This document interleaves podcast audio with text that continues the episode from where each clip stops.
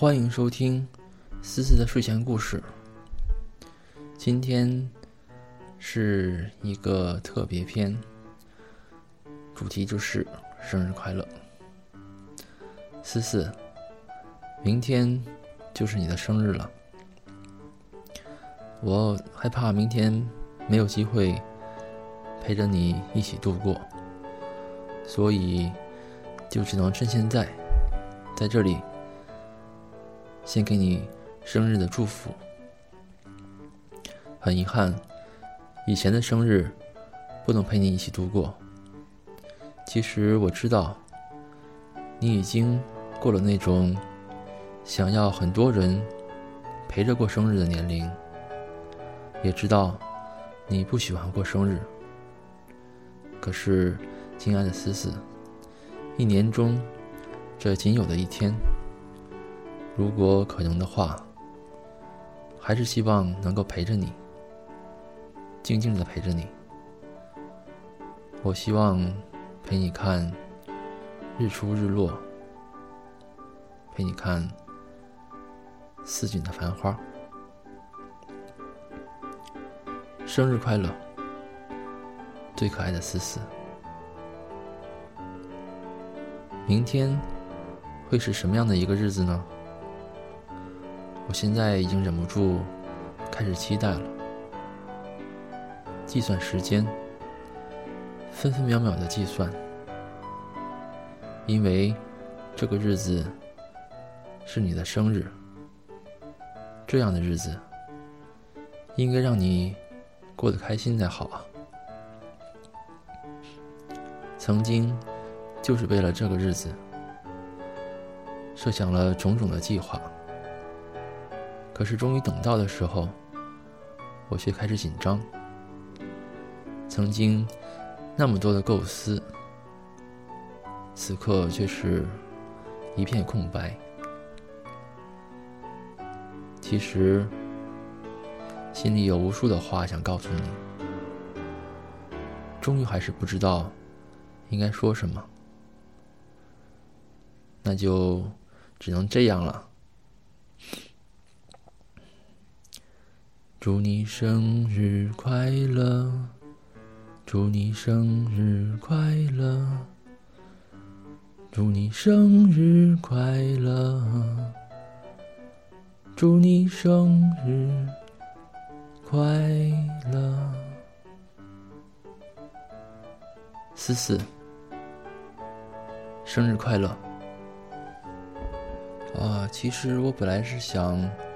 找上一篇或者两篇写的比较好的文章，啊，表达出我想对你表达出的那个意思。但后来找了找，就觉得那些东西写的都挺俗的。后来还是那算了，不读那些东西了。其实我想对你说的话就两句。那第一句是：思思，你是最好的，在我心里。永远都是最好的。我觉得你应该也要觉得自己就是一个最好最好的人。那第二句就是说，那思思，你一定要对自己更更好点儿。嗯，我觉得有的时候你对别人都很好，但是对自己。有的时候就不够好了，那我希望在以后的日子里面，你能够对自己更好一点。那这就是我想对你说的话了，最主要的两句，当然其他也有，其他都是以后再说。嗯，那今天，嗯，既然没有其他的好故事可读的话，那我还是接着往下读吧。嗯。今天咱们开始读爱德华的奇妙之旅的第十五章和第十六章。第十五章，麻烦还没有完结。清晨，太阳升起来了，蟋蟀的歌唱被鸟的歌唱所取代。一位老太太沿着泥土路。直奔爱德华走过来。嗯，他说道。他用他的钓竿推了推爱德华，看起来像是只小兔子。他说：“他放下他的篮子，弯下腰来注视着爱德华。只是，他不是真的。他把身子站直了。嗯，他又说道。他揉着他的背。我的看法是，对于任何东西来说。”总可以找到一种用途，而且任何东西都有其用途。这就是我的看法。爱德华并没有理会他说的话。昨天夜里，他感到的那种可怕的疼痛已经消失了，换成了另外一种感觉，一种空虚和失望的感觉。要么捡起我，要么不捡起我。那小兔子想：“这对我来说没有什么区别。”那位老太太把它捡了起来，她把它对折起来，放进了它散发着海草和鱼腥味的篮子，然后他就继续走他的路了，一边摆正着篮子。一边唱着歌，没有人知道我遇到的麻烦。爱德华出神的倾听着，我也遇到过麻烦，他想，我当然遇到过。显然，那个麻烦还没有完结。爱德华是对的，他的麻烦还没有完结。那位老太太。为他找到了一种新的用途。他把它吊在他的菜园子里的一根杆子上，把他的耳朵钉在木杆上，把他的手臂伸展开，好像他在飞行似的，并把他的爪子用铁丝绑在木杆上。除了爱德华以外，木杆上还吊着锡盆。它们在早晨的阳光下闪着光，叮当作响。我相信你会把它们吓跑的。那老太太说：“把谁吓跑？”爱德华纳闷着。是鸟们。他很快就发现了乌鸦们。它们向他飞过来，呱呱的叫着，发出。尖锐刺耳的声音在他的头顶上盘旋着，向着他的耳朵俯冲下来。接着做，克莱德。那个女人说。她拍着他的手。你得表现的凶猛些，克莱德。爱德华感到一阵极其强烈的厌烦，以致他以为。他真的可以大声叹息了？难道人们总要不厌其烦地叫错他的名字吗？那老太太又拍起他的手来，干活吧，克莱德。他说：“嗯，把那些鸟吓跑。”然后他便从他那里走开了，出了菜园子，向他的小屋走去。鸟们还是固执，它们在他的头上盘旋，它们用力拉着他的毛衣上松了的线。一只特别大的乌鸦不愿意把那小兔子孤零零的丢下，它落在那木杆上，在爱德华的左耳边尖声说着暗号，呱呱，呱呱，叫个不停。当太阳升得更高，照射得更强烈而明亮时，爱德华感到有些发晕了。他们那只大乌鸦误认作佩德格里娜了。来吧，他想，如果你愿意的话，就把我变成一头油猪吧。我不在乎，我已经学会不在乎了。呱呱，呱呱。那只佩德格里纳乌鸦说：“终于，太阳落下去了，鸟们飞走了。爱德华被钉住耳朵吊着，他抬眼望着夜空，他看到了满天的繁星。不过，他生平第一次在看到他们时，并没有感到安慰。他感到的倒是受到了嘲笑。你孤孤零零的留下下面，星星们似乎在对他说话。我们高高在上，和我们的星座在一起。我也被爱过。爱德华告诉星星们：“是这样吗？”星星们说：“那和你现在孤零零的在这里有什么关系？”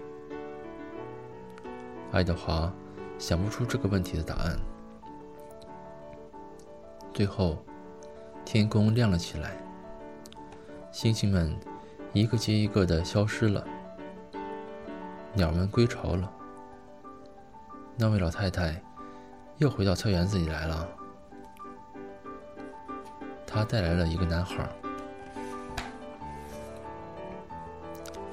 第十六章，得到解救。Bless，那老太太说：“离开那小兔子。我花钱，可不是雇你站在那儿看着它。”好的，太太。Bless 说。他用手背擦了擦他的鼻子，仍然在看着爱德华。那男孩的眼睛是棕色的，眼里闪着金色的光芒。嗨，他小声对爱德华说道。一只乌鸦落在了爱德华的头上。那男孩拍打着他的手，叫喊着：“走开，蠢货！”那乌鸦展开翅膀飞走了。Bless，那老太太喊着：“什么事儿？”Bless 说：“离开那小兔子，干你的事儿去。我不想再说一遍了。”好的，Bless 说。他用手背擦了擦他的鼻子。我很快就回来把你接走。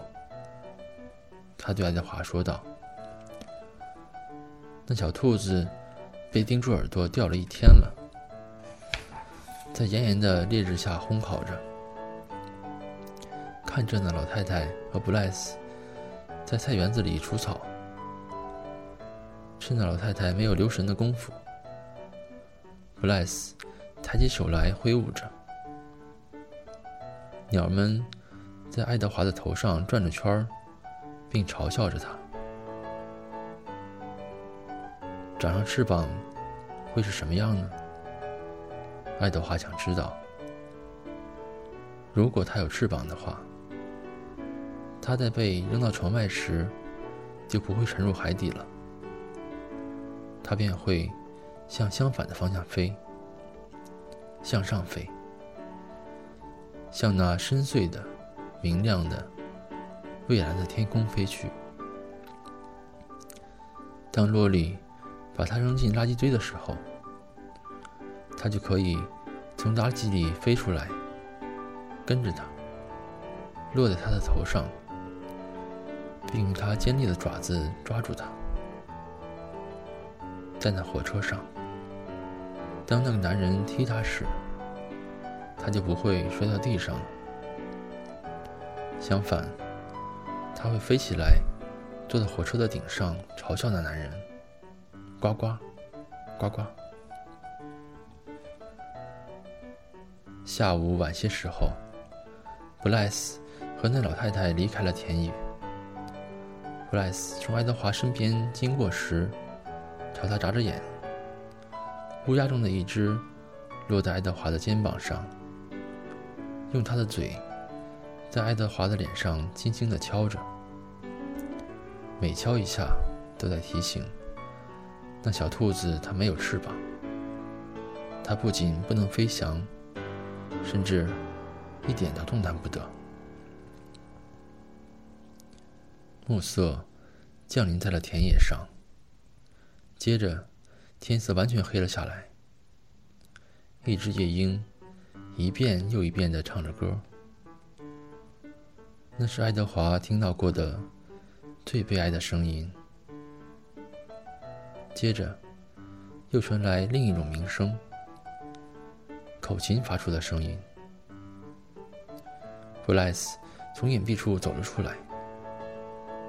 嗨，他对爱德华说。他用手背擦了擦他的鼻子，然后用口琴又吹了另外一支小曲儿。我敢说，你没有想到我会回来，可是我来了，我来救你了。当布莱斯爬上木杆，解着那绑在爱德华腕子上的铁丝时，他在想：太晚了，我只不过是一只空心的兔子。当布莱斯把钉子从爱德华的耳朵上拔出来时，他在想：太晚了，我只不过是一只瓷质的玩具。可是，当最后一颗钉子被拔出，小兔子向前。落入布莱斯的怀抱时，他一下子感到解脱了。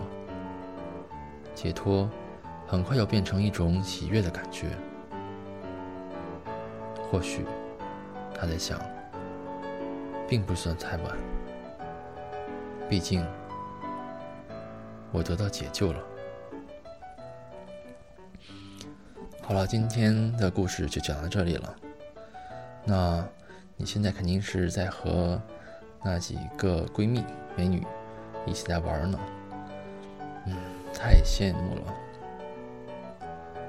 我也想和你在一起呀，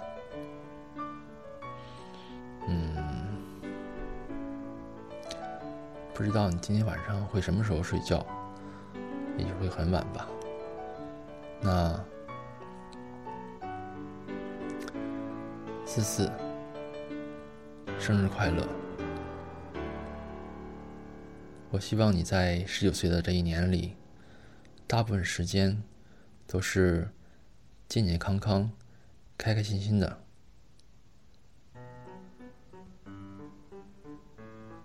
思思，你是最好的，祝你生日快乐，晚安。